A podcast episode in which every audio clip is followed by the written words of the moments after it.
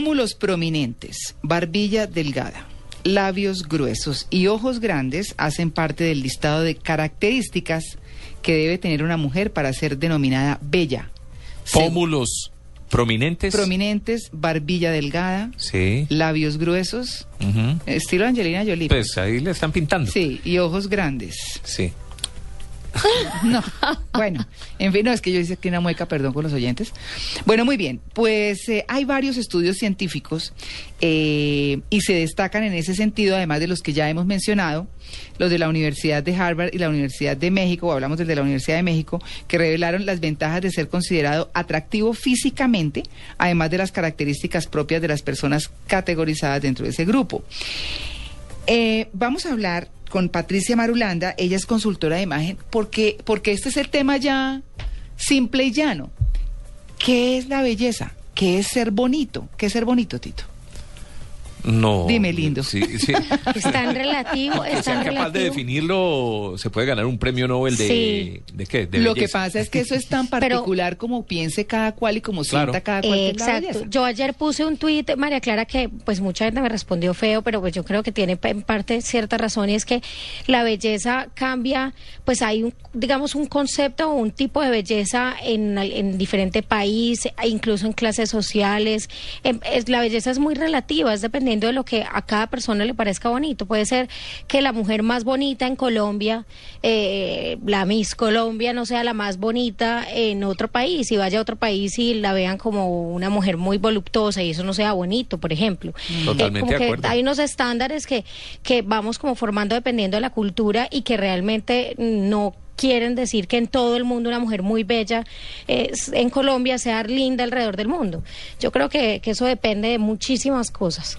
Claro, sí, es relativo. No, y además, a mí la verdad me parece que, que sí eh, nos vamos a liberar y vamos a ser hombres y mujeres más felices el día que dejemos de responder a esos parámetros de belleza que en realidad además tienen que ver con la cultura. Por ejemplo, uno va a Europa y pues yo ahí en París me sentía como el hipopótamo de Walt Disney, porque allá las mujeres no tienen colita, no tienen cenitos, y el, el- la idea de la belleza es eso, es la mujer que no tiene, eh, ¿cómo se dice? Las curvas. curvas. Nadadora. Voluptuosa no. No, Nadadora, nada por delante y nada por detrás. Pero, eh, pero y en realidad, y no, y allá de alguna manera apreciaban eh, el, el tipo latino, y Mm. cuando vienen esas europeas a los, a los eh, colombianos les parecen bellísimas, y en realidad nos tenemos que liberar de esos parámetros. ¿Sabe cuándo se belleza. libera uno? ¿Cuándo? Cuando uno empieza, pues, como con ciertos añitos a estar más fresco en la vida.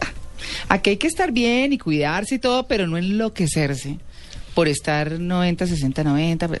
No, que si uno no le parece bonita a uno, pues no quiere decir que uno sea la mujer más fea del mundo. Es que lo que estábamos diciendo, cada persona tiene como su estilo, entonces, pues uno no necesariamente tiene que tener lo que tienen otras que, Ay, que pues gustan sí. mucho para gustarle al que de pronto uno le gusta. Es una cosa de actitud. ¿Cuántas veces uno no se enamora locamente de los feos y le parecen los tipos más atractivos, más sensuales, más sexy?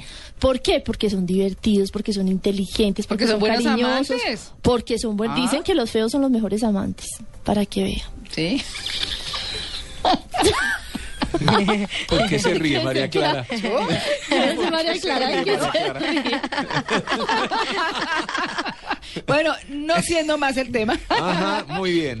Muy hablemos bien. con doña Patricia Marulanda, que la habíamos anunciado. Para abordar el tema de la ¿De belleza. qué se habrá acordado? Doña Patricia Marulanda, muy buenos días. Muy buenos días, acá escuchándolas en el tema. de- Ay, va a haber que ¿qué? hacerle un recorrido a la lista. No, mentiras. No, ¿cuál? Cuidado.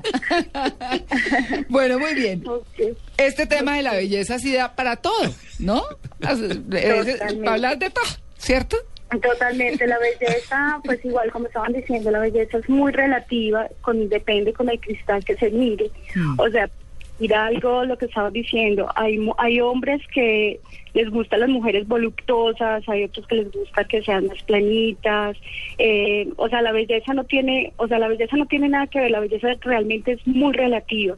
Que es muy importante a la hora de, de, de pedir, por ejemplo, un empleo, de tener una conversación, eh, tú debes de estar muy bien arreglado. O sea, Adecuadamente presentado. Adecuadamente, adecuadamente presentado.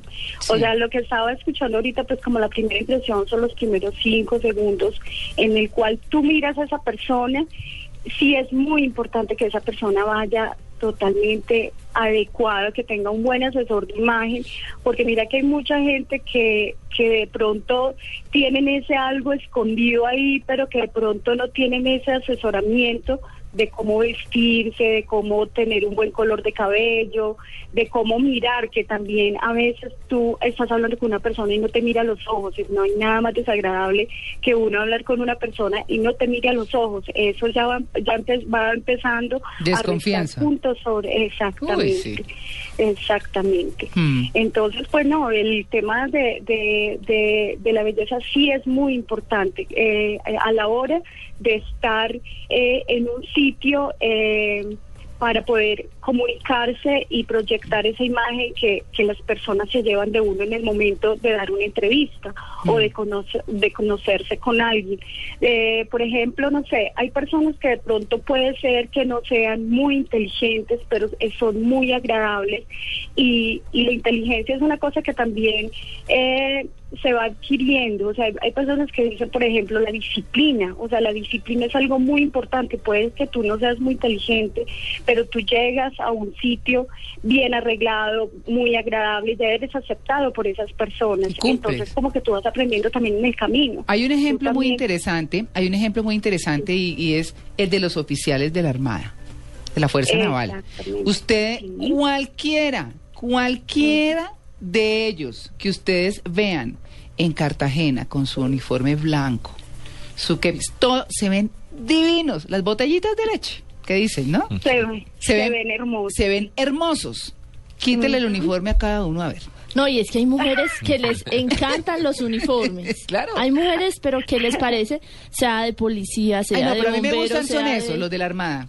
Esos. A mí es que no me gustan los uniformes, pero sí sé que es un, una cosa. Pero eso es por- Sí. No, pero, digamos que es un ejemplo, es un ejemplo que muestra que la buena presentación, o sea, que no Es hay que ser importante. divino, pero hay que estar bien presentado y se ven bien. Exactamente, sí. Por ejemplo, en el- eh, hay, por ejemplo, eh, en las formas de los cuerpos y de los rostros que estaban hablando, que es lo que puede ser más bonito o puede ser más feo. Resulta que, o sea, ningún ningún ser humano somos perfectos o tenemos los, anchos, los, los hombros más anchos, que la cintura más angosta.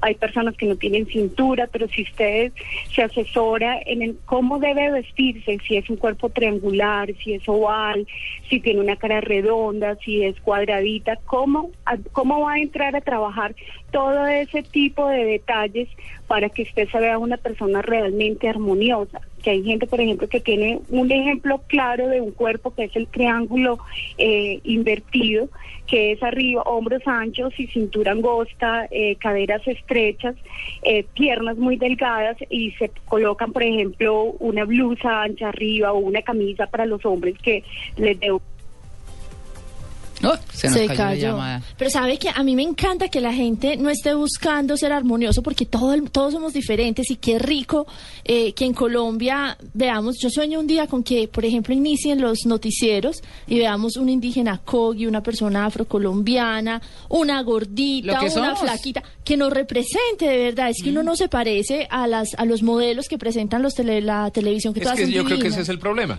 ¿cierto? Que te- vivimos en una época muy visual, bombardeados permanentemente por las imágenes de televisión, lo que se ve en internet, las fotos. Además estamos en la cultura del Photoshop.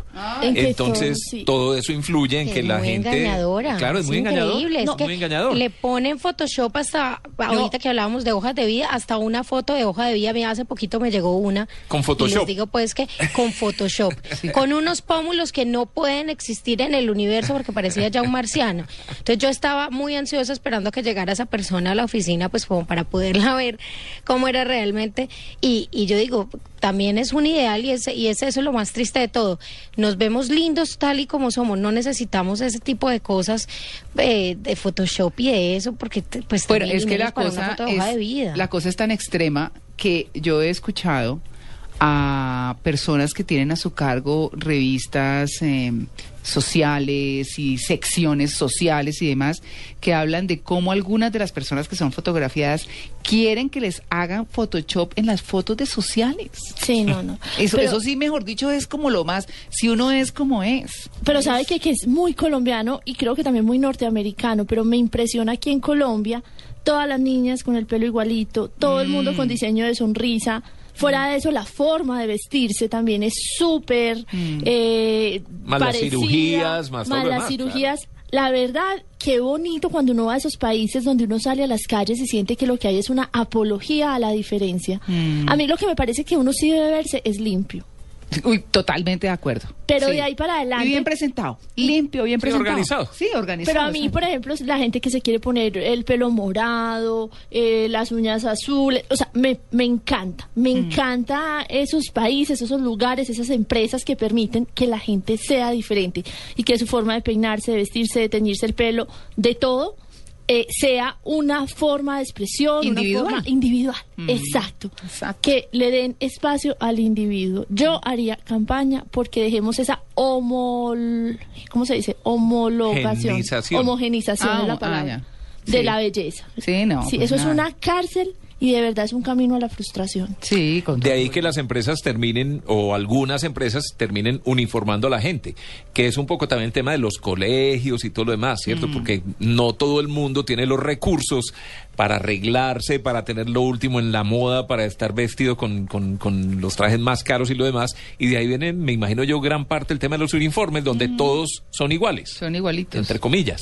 Bueno, eso, eso de pronto tiene sentido, tiene sentido pues porque en un país con diferencias sociales y cuando se está formando la personalidad también en los colegios, es bueno que un niño no se sienta más que otro, aunque eso es debatible. No, no, también fíjese, por fíjese, por ejemplo, una empresa, las secretarias que tienen un trabajo tan importante, que reciben mucha gente, que tienen contacto con gente eh, pues importante para la compañía. la puerta de entrada. Son la puerta de entrada, tienen que estar bien presentadas, pero no pueden estar en una guerra permanente con sus demás compañeras a ver quién está mejor vestida o no, porque, Sí. porque, porque es costoso, Claro. ¿cierto? Y porque no pueden gastarse todo su sueldo en estar bonitas.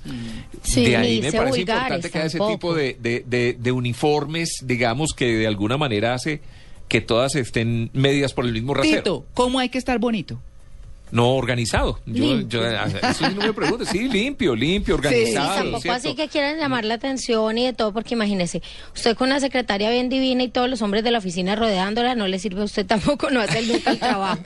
que sea organizada, limpia, pues, pero presentable, porque es que también hay muchas mujeres que creen que verse bonitas es eh, provocar, entonces ya es Uy, demasiado. eso sí es mal De acuerdo. Eso sí y es eso mal sí me parece a mí, no, no hay necesidad, no hay necesidad. Bueno, a donde fueres, haz lo que vieres en términos de, de, de vestuario y demás. Es decir, estamos hablando de las culturas empresariales o de esos sitios especiales donde hay una No, forma. y fíjese, X o y Y. fíjese además que con el tiempo también ha cambiado el concepto de la belleza.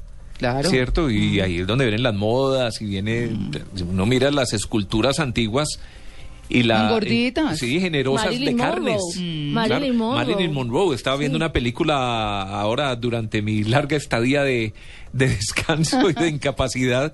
Me estuve viendo una película de Marilyn Monroe. Ella era generosa de carnes. Claro, además ¿cierto? que era muy, grande. lo de ahora, sí. Cuando, cuando se va al teatro chino en Los Ángeles y que están las manos en el... En Las el- huellas. Las huellas, exacto, en el cemento, en el piso, en el andén, y ponen uno la mano donde está la de Marilyn Monroe, eh, es, le lleva como una falange. Eso era una vieja grandísima. Pues debía ser preciosa, sin duda. Sí. Sí, bueno, La cadera. Tremenda cadera. La belleza es una cosa de actitud, estoy absolutamente convencida. totalmente de acuerdo.